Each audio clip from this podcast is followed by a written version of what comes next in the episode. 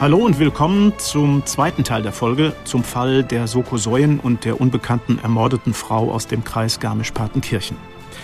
Ich bin Rudi Zerne und bei mir ist meine Kollegin Nicola Henisch-Korus. Hallo auch von mir, freut mich, dass ihr zuhört. Bei uns zu Gast wieder die beiden Kriminalhauptkommissare Thomas Grieninger und Edwin Schupp von der Kriminalpolizei in Garmisch-Partenkirchen. Bevor wir aber dort einsteigen, wo wir in Folge 1 aufgehört haben, hier eine kurze Zusammenfassung. Anfang November 2001 wird in der Gemeinde Saulgrub im Landkreis Garmisch-Partenkirchen die grausam entstellte Leiche einer Frau entdeckt. Niemand scheint die Tote zu kennen, nirgends wird sie vermisst. Die kleine zuständige Dienststelle der Kriminalpolizei ruft die Soko Soyen ins Leben, namentlich angelehnt an den damaligen Fundort der Leiche. Ohne zu wissen, wer die Frau ist, ist es nahezu unmöglich, ein Motiv für die Tat auszumachen, geschweige denn herauszufinden, wer ihr das angetan hat. Die Ermittlungen führen die Polizei schließlich nach Italien. Mit der Unterstützung der dortigen Behörden, unter anderem der Finanzbehörde, folgen sie der Spur einer Frau, die tatsächlich seit einer Weile verschwunden zu sein scheint. Ihr Name? Elisabeth Landsmann. Doch ist sie wirklich die unbekannte Tote aus Garmisch-Partenkirchen? Der Ausweis der verschwundenen Frau in Italien soll endlich Aufschluss bringen. Herr Kreninger, die italienischen Kollegen hatten nun dieses Foto aus dem Ausweis zu Ihnen übermitteln wollen. Sie saßen damals in den Büroräumen der Guardia di Finanza. Ein besonderer Moment, denn Sie standen damit entweder vor dem Durchbruch oder aber wieder vor dem Nichts. Dementsprechend war die Anspannung groß, als sie vor dem PC-Bildschirm gesessen haben. Ja, und irgendwann war das Gesicht dann in seiner ganzen Größe auf dem Monitor zu sehen. Was für ein Gesicht haben Sie da erkannt? Das war ein Gesicht, das eindeutig mit den letzten Fahndungsbildern Ähnlichkeit hatte. Dazu für uns mal als erstes die Frau auf dem Monitor trug, wie gesagt, diese goldenen Ohrringe, wie wir sie am Tatort sichergestellt hatten. Wir waren uns sicher, das war unser Opfer. Hm, was war das für ein Moment, Herr Schupp? Wie kann man sich das vorstellen? Lauter Jubel, pure Emotion oder einfach nur andächtige Stille? Andächtige Stille war es. Es war erst andächtige Stille und dann wurde es lauter. Wir waren an diesem Tag, das ist kurios, im Hotel Victoria untergebracht in Vicenza und da haben wir uns ein Bier aufgemacht. Ja, das äh, haben Sie sich, glaube ich, auch verdient, würde ich sagen. Jetzt ging es aber darum, möglichst schnell die Tochter der Toten Eleonora ausfindig zu machen. Warum war das so wichtig, Herr Schupp? Also es war uns natürlich klar, dass es äh, keine abgesicherte Identifizierung war, nur weil wir die Ohrringe und äh, das Gesicht der Frau jetzt als unser Opfer vermeintlich identifiziert hatten. Wir brauchten eine Vergleichs-DNA. Und dazu müssen wir an die Tochter ran, weil nur ein enges Verwandtschaftsverhältnis auch eine DNA bestätigen kann. Allerdings war bislang der Aufenthaltsort der Tochter noch unbekannt, das war das Problem. Parallel konnte aber inzwischen die Mobilnummer der Toten über den Provider festgestellt werden. Was war zu dem Zeitpunkt jetzt für Sie der Ermittlungsplan, Herr Schupp? Wie wollten Sie da weiter vorgehen? Nun, äh, der Ehemann der Elisabeth Landsmann war unser Hauptverdächtiger. Den wollten wir jetzt langsam einkreisen. Keinesfalls wollten wir ihn jetzt durch offene Ermittlungen aufschrecken. Deswegen haben wir uns dazu entschlossen, zunächst seine Wohnung zu observieren. Dazu waren wir tagelang vor der Wohnung. Es hat aber zu keinem Erfolg geführt. Wie gesagt, wir wollten uns langsam an den Täter rantasten und dann die Tochter unter die Lupe nehmen. Klingt nach einem guten und vor allem nachvollziehbaren Vorgehen.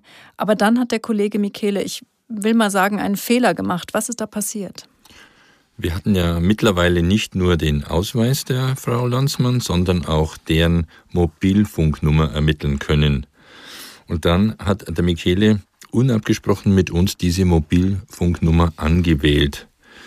Er hat uns dann von diesem Telefonat berichtet und hat uns gesagt, dass äh, dort eine Frau ans Telefon gegangen sei und die will dieses Mobiltelefon von einem Bekannten bekommen haben. Dann wollte der Michele die Frau Landsmann sprechen und daraufhin ist das Gespräch abgebrochen. Ganz kurz darauf kam dann schon der Rückruf auf das Diensttelefon von Michele. Da rief dann ein Dottore Raffaele Blasi, Name geändert, an und der fragte den Michele, warum er denn die Frau Landsmann sprechen wolle.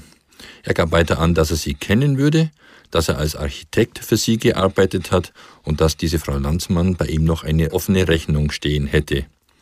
Er sagte dem Michele weiter, dass er ein Bekannter der Tochter von Frau Landsmann sei. Klingt irgendwie sehr merkwürdig. Wie will er denn an das Handy der Toten genau gekommen sein? Hat er das erklärt? Er hat gesagt, dass ihm die Elisabeth Landsmann das Handy selbst überlassen hätte. Er hätte es dann seiner Frau geschenkt. Und weiter erzählte dieser Dottore Blasi, dass die Frau Landsmann nach einem Streit mit ihrem Ehemann verschwunden sei. Inwiefern war der Anruf auf dem Handy vom Kollegen Michele ein Fehler, Herr Schupp? Was hat sich dadurch verändert? Also wir mussten ja davon ausgehen, dass die Frau Landsmann möglicherweise ein Mobiltelefon zur Tatzeit dabei hatte und dass dieses Mobiltelefon vom Täter dann vom Tatort verbracht wurde. Also war die Annahme, dass wenn jemand an das Telefon geht, der in irgendeiner Verbindung mit dem Täter stehen muss. Und deswegen war uns das natürlich überhaupt nicht recht. Damit war der Täter gewarnt und aufgescheucht, zumindest mal. Mhm. Haben Sie eine Erklärung, warum ähm, der italienische bislang so umsichtige Kollege diesen Fehler begangen hat? Noch dazu ohne das Telefonat vorher mit Ihnen abzusprechen? Kann ich nur vermuten. Ich denke mal, da ist wohl ein bisschen der Ermittlungseifer mit ihm durchgegangen und wollte da vielleicht äh, irgendwas beschleunigen, was so uns nicht recht war. Okay, Fehler passieren, gehören immer dazu. Apropos Fehler, warum hat der mysteriöse Dottore Raffaele aus freien Stücken zurückgerufen und sich damit ja selbst hochverdächtig gemacht? Auch das kann ich nur vermuten, aber ich gehe mal davon aus, dass ähm, er jetzt mittlerweile zwei Jahre nach der Tat in relativer Sicherheit gelebt hat und dass ihn dieser Anruf jetzt natürlich sichtlich nervös gemacht hat. Also ich könnte mir vorstellen, dass der einfach in Panik geraten ist und mhm. dann die Nerven verloren hat und es nicht einfach zurückgerufen hat. Was war denn die Erkenntnis nach diesem folgen- und ja ereignisreichen Tag? Die wichtigste Erkenntnis war, dass wir jetzt von zwei Tatverdächtigen ausgehen mussten. Also da war zum einen natürlich der Ehemann, zu dem wir noch keinen Kontakt hatten, und natürlich der Dr. Blasi, der irgendwie zum Mobiltelefon des Opfers gekommen war. Nachdem es jahrelang in dem Fall nicht wirklich voranging, erschien neben dem tatverdächtigen Ehemann des Opfers jetzt also ein weiterer Verdächtiger auf der Bildfläche. Ein Mann, der sich bei einem Telefonat verdächtig gemacht hatte. Doch zunächst geht es um das Aufspüren von Eleonora, der Tochter der Toten, um endlich die erforderliche DNA-Probe zu entnehmen, um auch forensisch Elisabeth Landsmann als Tote von Saulgrub identifizieren zu können. Inzwischen ist die Mobilnummer des Ehemannes Massimo Fiore ermittelt, der zunächst aber nicht erreichbar ist. In die verhaltene Stimmung hinein klingelt plötzlich das Telefon des Chefermittlers der Guardia di Finanza von Vicenza. Michele schaut fast erschrocken in die Runde. Ruft der gesuchte und tatverdächtige Ehemann gerade zurück? Er atmet einmal tief durch und hebt schließlich ab. Die Anspannung der umstehenden Ermittlerkollegen steigt, aber nur um gleich wieder abzufallen. Am Telefon ist ein Kollege Micheles, der gerade in Statte bei Taranto, dem Wohnort von Elisabeth Landsmann, Hausbefragungen durchführt. Er berichtet, dass dort im Dorf das Gerücht kolportiert wird, der Vater der Toten sei ein Drogendealer. Der Fall nimmt jetzt nicht nur Fahrt auf, sondern langsam aber sicher auch abstruse, filmreife Züge an. Eine in Italien lebende gebürtige Niederländerin, deren Vater angeblich ein Drogenbaron ist, wird in Deutschland bestialisch ermordet und ruft damit zwei Tatverdächtige auf den Plan. Ihren Ehemann, der sich selbst bereits als Witwer bezeichnet, ohne offiziell vom Tod seiner Frau zu wissen, und einen mysteriösen Unbekannten, der sich als Bekannter von Tochter und Mutter zu erkennen gibt und im Besitz des Handys des Opfers ist. Was hält dieses Verbrechen für die zuständigen Ermittler in Deutschland und Italien noch alles an Überraschungen, Wendungen und Dramen bereit? Traurigerweise eine ganze Menge. So viel können wir an dieser Stelle schon mal verraten. Aber bleiben wir in der Chronologie der Ereignisse. Massimo Fiore, der Ehemann der toten Elisabeth Landsmann und Vater von Eleonora, ruft endlich den italienischen Kollegen Michele zurück. Nach tagelanger erfolgloser Observierung seiner Wohnung in Mestre und diversen ebenso erfolglosen Anrufen, auch durch die italienischen Kollegen, entschließen sich die deutschen Ermittler, den aktuellen Arbeitgeber von Massimo Fiore zu informieren. Das hat offensichtlich gefruchtet. Im Gespräch offenbart Signore Fiore, dass er sich aktuell in Genua aufhält, während seine Tochter in Pescara ansässig ist. Aufgrund der Dringlichkeit der Identifizierung wollen die deutschen Ermittler direkt zu Tochter Eleonora nach Pescara fahren, was bei dem Vater aber auf massiven Widerstand stößt. Er besteht darauf, seine Tochter zunächst persönlich zu verständigen und bittet die Ermittler um 24 Stunden Zeit. Als Begründung führt er an, dass seine Tochter seit dem Verschwinden der Mutter ohnehin unter psychischen Problemen leide und die Nachricht des gewaltsamen Todes sie nun vollends aus der Bahn werfen könnte. Edwin Schupp und seine Kollegen wenden sich daraufhin mit ihrem dringenden Anliegen, den Wunsch des Vaters zu ignorieren und möglichst schnell Zugriff zur Tochter zu bekommen, an den Chef der Guardia di Finanza, der ihnen aber überraschenderweise einen Strich durch die Rechnung macht. Denn der hat seine ganz eigene Vorgehensweise im Kopf, von der er sich fatalerweise nicht abbringen lassen will. Herr Schupp, was ist da damals passiert? Nun, unser vorrangiges Ziel bei diesen Ermittlungen war immer noch, das DNA-Muster der Tochter zu bekommen, um dann unser Opfer eindeutig zu identifizieren. Das war unsere Prämisse und nach der wollten wir vorgehen. Und deswegen mussten wir unbedingt als erstes an diese Tochter ran. Das war aber nicht zu machen, denn der Chef der Guardia di Finanza hat auf Intervention vom Vater der Eleonora sich das verbeten und hat sich ausbedungen, dass er seine Tochter erst selbst informieren will über diese Umstände. Und das hat den äh, Chef der Guardia di Finanza veranlasst, uns dann den Zugang zu dieser Tochter zu verwehren. Hm, warum war es denn aus Ihrer Sicht so wichtig, schnell zur Tochter zu kommen? Oder anders gefragt, welche Gefahren sahen Sie in der Verzögerung? Wir waren damals noch der Meinung, dass wir mit dem Ehemann der Frau Landsmann dem Täter gegenüber sitzen. Das war zumindest einem der Tatverdächtigen gegenüber sitzen. Und alles, was dann passiert, was nicht schnell passiert, könnte verschleiert werden oder vertuscht. Ähm, es war uns einfach zu gefährlich, da irgendeine Zeitverzögerung reinzubringen. Wir wollten die Tochter identifizieren und dann an den Täter ranzugehen. Mhm. Am 13. Januar 2004, zweieinhalb Jahre nach der Tat, fand dann die Befragung des Ehemanns in Genua statt. Was war Massimo Fiore für eine Erscheinung? Wie verhielt er sich während der Befragung? Herr Fiore war Schiffbauingenieur, Entsprechend war sein Auftreten. Er war sehr seriös, er war gut gekleidet, eleganter Italiener mit ergrautem Haar, selbstbewusst, ruhig und beherrscht und beantwortete anfänglich alle unsere Fragen, ohne selbst Nachfragen zu stellen. Allerdings wurde er dann im Laufe des Gesprächs zunehmend nervöser. Unter anderem berichtete er, dass dieser Raffaele Blasi, der mysteriöse jetzt zweite Tatverdächtige, der Michele zurückgerufen hat und der im Besitz des Handys von Frau Landsmann war, der Verlobter seiner Tochter sein soll. Hm. Jetzt muss man sich auch in Erinnerung rufen, dass Raffaele Blasi beim Telefonat angegeben hatte, verheiratet zu sein. Und so viel können wir hier auch schon sagen, das kommt dann später noch besser. Aber erzählen Sie doch erst mal noch weiter von der Vernehmung des Ehemanns. Also wir wollten natürlich dieses Verhör auch dazu nutzen, um an die DNA unseres Hauptverdächtigen zu kommen. Mhm. Dazu sicherten wir während des Verhörs ein Taschentuch, das der Herr Fiore benutzt hat. Er war ja auch emotional und äh, musste sich auch mal wiederholt schneuzen. Außerdem trank er während der Vernehmung aus einer Plastikflasche und die sicherten wir dann auch. Wir wollten diese Proben mit nach Deutschland nehmen, um sie dann dort bei der Rechtsmedizin untersuchen zu lassen. Mhm. Also Sie haben praktisch die die Wasserflasche, diese Plastikflasche genutzt, um eine DNA-Probe zu nehmen und auch das benutzte Taschentuch. Wie ging es dann weiter? Was hatten Sie für ein Gefühl danach? Tja, teils, teils würde ich mal sagen. Also es waren sehr gemischte Gefühle. Für uns war der Dottore Blasi noch lange nicht raus. Äh, man kann sich mit seinen Gefühlen in so einer Sache immer wirklich täuschen. Mhm. Aber Sie hatten einen Teilerfolg. Also ein möglicher Tatverdächtiger war befragt und seine DNA-Probe war erfolgreich entnommen. Damit tritt das deutsche Ermittlerteam dann die Rückreise in die Heimat an, aber die Tatsache, die Tochter nicht kontaktiert haben zu können, die nagte an ihnen, wie Sie mir gesagt haben. Zu diesem Zeitpunkt ahnt auch noch keiner der Beteiligten, dass sich die Ereignisse nur binnen weniger Tage dramatisch zuspitzen würden. Zurück in Garmisch-Partenkirchen wird die Befragung von Eleonora in Abstimmung mit den italienischen Kollegen auf den 18. Januar 2004 festgesetzt. Fünf Tage nach der Vernehmung des Vaters.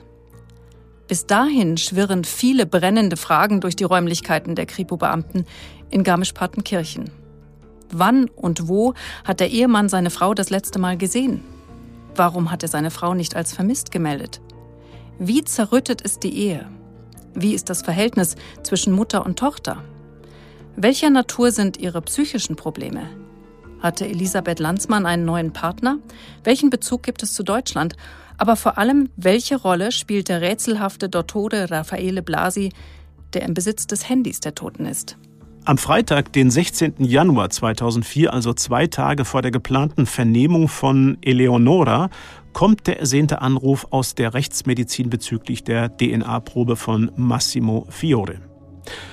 Keine Übereinstimmung mit dem sichergestellten DNA-Muster vom Tatort. Er kann also nicht der Täter sein. Damit ist der Ehemann entlastet. Gleichzeitig steigt die Anspannung im Ermittlerteam und umso wichtiger scheint die bevorstehende Vernehmung mit Eleonora. Kann sie Licht ins Dunkel bringen? Am Vortag ihrer Vernehmung machen sich der Kripo-Beamte Edwin Schupp und seine Kollegen abermals auf den Weg nach Italien. Ein Tag, den er und die Kollegen so schnell nicht vergessen werden. Denn noch während dieser Autofahrt überschlagen sich die Ereignisse in Italien auf dramatische Art und Weise. Bei einem kurzen Stopp an einem italienischen Autogrill, noch viele Kilometer vor dem Ziel, erreicht die deutschen Ermittler einen Anruf ihres italienischen Kollegen Michele. Etwas Schreckliches sei passiert. Herr Schupp, Sie waren damals dabei. Was war genau passiert? Ja, es war wirklich Schreckliches passiert. Der Michele rief uns während der Fahrt an. Wir waren halt auf der Autobahn nach Italien und erzählte uns von einem eben geführten Telefonat mit diesem Massimo Fiore. Der Ehemann der Toten erzählte ihm, dass ihn seine Tochter Eleonora angerufen hätte und lediglich einen Satz zu ihm gesagt hätte. Und der war dann, Papa, ich hab dich lieb. Dann hätte sie aufgelegt und war für den Vater nicht mehr erreichbar. Eigentlich ist das ja eine schöne Aussage in dem Kontext, aber eher sehr beunruhigend. Gab es danach keinen weiteren Kontakt mehr zur Tochter? Doch, kurz danach, kurz nach dem Telefonat, bekam der Vater dann noch eine SMS von seiner Tochter, in der stand, versorge den Hund, ich hoffe, du kannst mir verzeihen. Addio. Addio ist die italienische eher förmliche Verabschiedung, die auch mit Lebwohl übersetzt werden kann. Durchaus ein Satz, der Ihnen vermutlich große Sorgen bereitet hat, oder? Allerdings, ja absolut. Für uns eine Formulierung, die einen klaren Hinweis auf einen möglichen Suizid der Eleonora darstellen dürfte. Mhm. Und dann berichtet der Michele von einer Aussage des Vaters, bei der uns dann wirklich allen der Atem gestockt ist. Der sagte nämlich, er hätte dem Verlobten seiner Tochter, dem Dottore Raffaele Blasi, erzählt, dass die Polizei, also die deutsche Polizei, den Leichnam der Mutter in Deutschland gefunden hatte. Aber viel schlimmer noch, er hat tatsächlich ihn aufgefordert, in die gemeinsame Wohnung nach Mestre zu kommen, um Eleonora beizustehen, wenn sie von der Todesnachricht erfahren würde. Hm, sie haben es bereits angedeutet. Diese Aufforderung vom Vater hat bei Ihnen zusätzlich starke Bauchschmerzen verursacht. Was hatten Sie befürchtet? Jetzt waren also unsere beiden Tatverdächtigen vereint und gingen auf unsere wichtigste, ich würde mal sagen, Kronzeugin gemeinsam zu. Und es konnte für uns nichts Gutes bedeuten. Uns war klar, dass die, der Täter, extrem nervös sein dürfte, dass er nach dieser langen Zeit, in der er sich in Ruhe gewiegt hat, jetzt plötzlich Panik bekommen könnte und dass dann wirklich schreckliche Dinge passieren könnten. Wobei wir natürlich jetzt nicht damit gerechnet haben, dass es noch zu einem zweiten Todesopfer kommt. Hm. Was wäre eventuell anders gelaufen, wenn der Chef der Finanzpolizei Ihnen nicht untersagt hätte, Eleonora direkt anzurufen oder aufzusuchen. Unser ursprünglicher Plan war der, dass wir unmittelbar nach der Vernehmung des Herrn Fiore zum Aufenthaltsort der Eleonora fahren. Den hätten wir von ihrem Vater erfahren, wären dort hingefahren und hätten die Eleonora vom Tod ihrer Mutter und von den Umständen unterrichtet und hätten uns dann auch einen ersten Eindruck von ihr machen können. Mhm. Ganz sicher wollten wir natürlich auch an eine DNA-Probe ihrerseits kommen. Das wurde so durch ähm, die vorgegebene Taktik der italienischen Polizei nicht möglich. Mhm. Und ich denke schon, dass es aus diesem Grund auch zu diesem Drama dann, was dann mhm. folgte, gekommen ist. Also die Situation war sehr besorgniserregend. Äh, man musste befürchten, Sie haben das gerade gesagt, dass Eleonore sich das Leben nehmen würde. Um 13.10 Uhr dann, kurz vor dem Ziel, kam dann der entscheidende Anruf mit dem Ergebnis, dass wir unbedingt verhindern wollten. Die Eleonora war in der Nähe von Modugno, das ist bei Bari, in der Nähe einer Schnellstraße bei ihrem eigenen Fahrzeug aufgefunden worden. Sie war getötet durch einen Kopfschuss. Raffaele Blasi wird kurz nach der Tat an einer Bundesstraße aufgegriffen. Er fällt auf, weil er dort nur mit Unterhose, T-Shirt und Schuhen bekleidet, winkend Autos anhält und darum bittet, die Karabiniere zu verständigen, weil sich seine Freundin gerade in seinem Beisein erschossen hat. Seine Kleidung, so erzählt er den schockierten Autofahrern, hat er ausgezogen und liegen lassen, weil sie blutverspritzt ist. Bei seiner ersten Befragung durch die Polizei wiederholt Dottore Raffaele Blasi seine Version vom Selbstmord seiner Verlobten. Sie habe ihn zu der Stelle in der Unterführung dirigiert, an der sie sich das erste Mal getroffen hatten und sich dann vor ihm aus Liebeskummer selbst erschossen. So seine Version der Ereignisse. Und schließlich überrascht er die Ermittler mit einer Aussage zum Tod von Elisabeth Landsmann. Er gibt zu, bei dem Mord in Deutschland dabei gewesen zu sein, behauptet aber, dass die Tat seine Verlobte, Eleonora, also die eigene Tochter, begangen hätte. Sie habe die Mutter wegen finanzieller Streitigkeiten und aus Eifersucht durch mehrmaliges Überfahren getötet. Eifersüchtig, weil sie von dem Verhältnis ihres Verlobten und ihrer eigenen Mutter erfahren habe. Raffaele Blasi führt also eine lange, unentdeckte Dreiecksbeziehung mit Mutter und Tochter. Aber damit nicht genug. Er ist außerdem mit einer weiteren Frau verheiratet, mit der er zusammenlebt und Kinder hat. Den Ermittlern erzählt er, dass Eleonora fliehen wollte, weil ihr die deutsche Polizei auf der Spur war. Für diese von Anfang an gewagte Aussage spricht zwar die Tatsache, dass im Auto der Toten ihr Reisepass, eine größere Menge Bargeld, Flugtickets für zwei Personen nach Paris und ein Abschiedsbrief über die verfluchte Nacht in Deutschland gefunden werden. Aber die offenen Zweifel an dieser Version des mehrgleisig fahrenden Verlobten sind gravierend. Die sternförmige Schusswunde auf der Stirn von Eleonora weist eindeutig darauf hin, dass die Waffe frontal auf der Stirn aufgesetzt wurde. Das schließt einen Suizid aus und wird bei der späteren Obduktion der Leiche so auch bestätigt werden. Zudem widerspricht es seiner Aussage, dass seine Kleidung blutverspritzt war. Während Raffaele Blasi als Hauptverdächtiger in zwei Mordfällen erkennungsdienstlich behandelt wird, um sein DNA-Muster zu erfassen, kommen weitere bizarre Details aus den Familienkreisen ans Licht. Der Vater von Elisabeth Landsmann, der angebliche Drogenbaron aus den Niederlanden, soll in seiner Heimat mittlerweile erschossen worden sein. Und seine Frau soll jetzt ein Verhältnis mit Massimo Fiore, dem Ehemann seiner Tochter Elisabeth, haben. Bei all diesen familiären und amorösen Verstrickungen dürfen die deutschen Ermittler nicht den Überblick verlieren. Ihr erstes Interesse gilt nach wie vor der Aufklärung des Mordes an Elisabeth Landsmann direkt gefolgt natürlich von der Überführung des Mörders ihrer Tochter Eleonora. Und die Indizien, Beweise und Motive in beiden Fällen verdichten sich mehr und mehr auf eine Person, Raffaele Blasi. Denn der hat mehr als ein Motiv. Und trotz all seiner vielen Parallelbeziehungen zu Frauen ist seine Hauptmotivation ganz banal. Es geht um Geld. Mutter und Tochter haben eine größere Menge von ihrem Vater bzw. Großvater geerbt.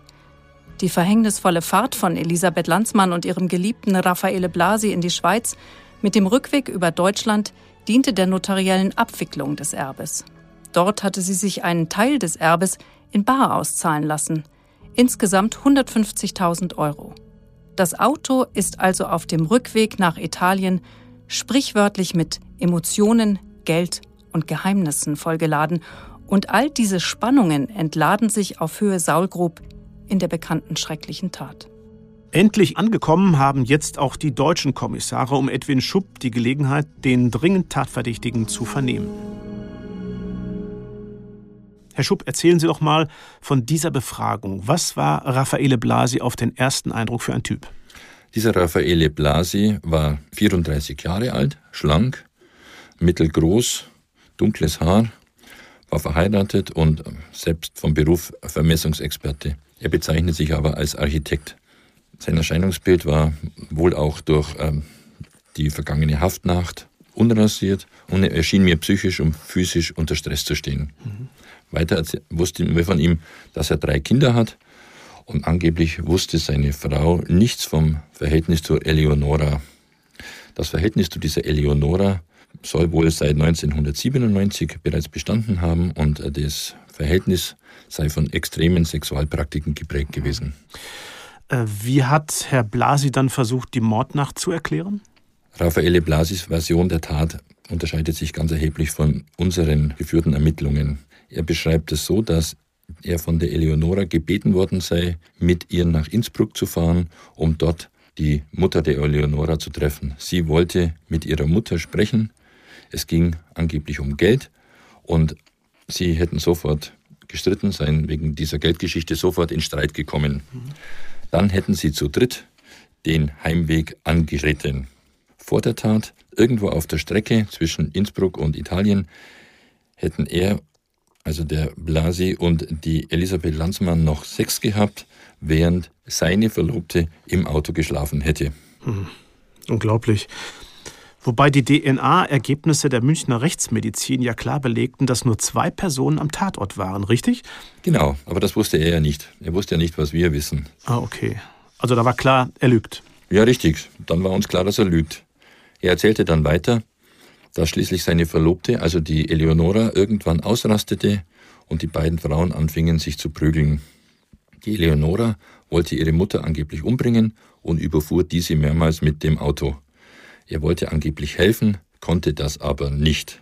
Allerdings verwässerten seine Aussagen zunehmend, so gab er irgendwann zu, die Elisabeth Lanzmann sogar festgehalten zu haben, sie mit dem Gesicht auf den Boden gedrückt zu haben. Natürlich alles unfassbar unglaubwürdig. Hat er denn irgendwann gestanden? Wahrscheinlich hätte. Das ist jetzt genau der springende Punkt. Es wirkte nämlich für uns so, als sei er wirklich kurz davor, ein Geständnis abzulegen. Als dann plötzlich ähm, der zuständige italienische Staatsanwalt überraschend die Vernehmung abbrach. Bei sowas kriegt man dann ja wahrscheinlich Schnappatmung. Hat er das irgendwie erklärt? Also Schnappatmung ist in dem Zusammenhang gar kein Ausdruck. Das ist blankes Entsetzen, was einen da überfällt wenn man so kurz vorm vermeintlichen Ziel ist und dann ist für einen Feierabend. Also das konnten wir überhaupt nicht verstehen. Erklärt hat er das eigentlich nicht, nein. Hm. Also sehr unbefriedigend das Ganze und dann mussten sie eigentlich unverrichtete Dinge wieder zurück nach Deutschland. Ja, wie war das denn also auf der Heimfahrt? Also wir waren da echt äh, sauer und, wütend, dass man da diese einmalige Chance, die da gegeben war und ähm, die man dann einfach hat verstreichen lassen. Wir, wir, wir, haben, wir konnten uns das einfach nicht erklären, warum man jetzt da aufhört, warum man ähm, die Vernehmung unterbricht. Aber was soll's, wir mussten das jetzt erstmal akzeptieren. Äh, uns blieb ja nichts anderes übrig. Wir mussten uns auf die italienischen Kollegen verlassen und wieder heimfahren. Äh, Im Laufe der kommenden Woche haben aber die Kollegen natürlich in Italien weiter ermittelt und es kamen immer eindeutigere Beweise ans Licht. So wurde zum Beispiel auch das mutmaßliche Tatfahrzeug von italienischen Spezialisten des Erkennungsdienstes untersucht und die fanden im Innenraum des Fahrzeugs und auch im Kofferraum massive Anhaftungen von Blut. Die italienischen Kollegen haben natürlich auch die Wohnung und das Haus des Raffaele Blasi durchsucht. Es wurde da einiges sichergestellt und äh, es kam dann ans Licht, dass er wohl sehr viele Affären zu unterschiedlichen Frauen gepflegt hat. Ja, und sie konnten mittels aller jetzt vorhandenen DNA-Profile endlich zwei wichtige und gefühlt ja längst überfällige Dinge tun. Richtig? Was war das? Zum einen wurde die Elisabeth Lanzmann durch die DNA-Probe der Tochter eindeutig als Opfer identifiziert. Das war das eine. Und das zweite war, dass dieser Raffaele Blasi nach seiner DNA-Probe anhand der DNA-Spuren am Tatort und der Fingerspuren eindeutig als Täter überführt werden konnte. Jetzt sind es tatsächlich nur noch ein paar Schritte und der Mord an Elisabeth Lanzmann, der die deutschen Ermittler so lange Jahre in Atem gehalten hat, kann endlich seinen Abschluss vor Gericht finden. Und eigentlich kann ja jetzt nichts mehr schiefgehen, richtig? Falsch. Am 27. Oktober 2004 erreicht die kleine Kripo in Garmisch-Partenkirchen einen Anruf, der mit einem Schlag die Sicherheit, in der sich alle gewogen haben, wie ein Kartenhaus in sich zusammenfallen lässt. Der zuständige Richter in Brindisi lässt über die Dolmetscherin aufgebracht ausrichten, dass ihm etwas sehr Essentielles abhanden gekommen sei. Herr Schupp, was war da passiert, was den gesamten Fall urplötzlich wieder kurzzeitig ins Wanken brachte? Unfassbar. Den italienischen Kollegen waren bei Gericht die kompletten Akten abhanden gekommen. Der zuständige Richter konnte die Akten nicht mehr finden und daraufhin hat er uns gebeten, nach Italien, nach Brindisi zu kommen und äh, ihm bei der Suche da zu helfen. Deswegen sind dann auch Kollegen mit mir und einer Dolmetscherin nach Brindisi geflogen und haben äh, ja dann letztendlich auch die Akten gesucht. Das war natürlich überaus frustrierend und ärgerlich für uns. Es ist unvorstellbar. Ohne Akten gibt es natürlich auch keine Anklageerhebung. Ja, Damit war ja. der ganze Fall äh, auf der Kippe. Wieder ein Fall für Schnappatmung, würde ich sagen. ja. Nach kurzer Suche und nach einigem Hin und Her konnten dann doch bei der Staatsanwaltschaft in Brindisi die Akten wieder aufgefunden werden. Die waren alle zusammen in einem Umzugskarton in irgendeinem Abstellraum abgestellt und äh, hat sich auch keiner vermutlich gekümmert und auch nicht lange gesucht, so wie es aussah. Wir waren auf jeden Fall dann tagelang, mindestens zwei Tage lang beschäftigt, die komplett durcheinander gewirbelten Unterlagen so wieder zum Sortieren, dass es einigermaßen systematisch war. Was dann aber auch den Vorteil hatte, dass äh, wir zusammen mit dem Richter dann die ganzen Akten durchgegangen sind und er auch mit unserer Dolmetscherin zusammen äh, einen Überblick hatte und er so auch wahrscheinlich leichter Anklage erheben konnte. Da sieht man mal wieder, wofür alles Schlechte gut ist. Nichts Schlechtes war es nicht, aber es Gutes hat. Und dann endlich. Vier Jahre nach der Tat kommt aus Bari der Haftbefehl gegen Raffaele Blasi wegen Doppelmordes. Einen Suizid von Eleonora schließen die italienischen Behörden aus. Mittlerweile ist klar, der zweite Mord von Raffaele Blasi, der an Eleonora, war skrupellos geplant. Getrieben von der Angst, sie könnte sich den deutschen Behörden mit Aussagen öffnen und ihn ins Visier der Fahnder bringen. Aber zunächst geht es dem italienischen Staatsanwalt um den Abschluss des Mordverfahrens an Elisabeth Lanzmann, der Toten aus Saulgrub, wie sie auch die deutsche Presse mittlerweile nennt. Erst wenn dieser Fall zu einem unanfechtbaren Urteil geführt wird, würde der zweite Fall aufgerollt werden. Und so kommt es am 21. November 2005 in Brindisi zum Prozess gegen Raffaele Blasi im Mordfall Elisabeth Lanzmann. Der zuständige deutsche Rechtsmediziner Prof. Dr. Keil ist damals als Sachverständiger geladen. Hören wir mal, was er über den Prozesstag berichten kann. Wir waren im November 2005 nach Brindisi in das dortige Landgericht geladen. Zwei Kriminalbeamte und ich als rechtsmedizinischer Sachverständiger. Wir wurden von den italienischen Behördenvertretern mit großer Freundlichkeit empfangen. Ich war sehr beeindruckt von diesem süditalienischen Gerichtssaal, in dem auf beiden Seiten große Zellen vorhanden waren, es stellte sich heraus, dass gelegentlich dort Mafiaprozesse verhandelt werden und die zahlreichen Beteiligten zur Sicherheit in diese Zellen gesperrt werden. Unser Angeklagter war an diesem Tage in einer einzigen dieser großen Zelle und der war kaum zu sehen. Er saß in beeindruckender Weise, ich würde sagen, ein bisschen lax wie ein wie das größte Häufchen Elend auf dieser Welt in einer Ecke ich war als Sachverständiger geladen, um meine Feststellungen bei der Obduktion und meine Diagnosen dort darzulegen. Und auch darzulegen, wie aus meiner Sicht der wahrscheinliche Tatablauf war. In dem recht großen Gerichtssaal waren zahlreiche Besucher, die den Prozess verfolgten. Ich hatte den Eindruck, dass nach Übersetzung meiner Ausführungen durch die Dolmetscherin durchaus ein gewisses Raunen der Zuschauer äh, zu vernehmen war angesichts der schwerwiegenden Befunde und der offensichtlichen Grausamkeit des Vorgehens. Zwei Jahre nach dem nervenaufreibenden Prozess und sechs Jahre nach der schrecklichen Tat kommt es endlich zu einem rechtsgültigen Urteil. Am 14. Mai 2007 wird Raffaele Blasi zu lebenslanger Haft wegen des Mordes an Elisabeth Lanzmann verurteilt.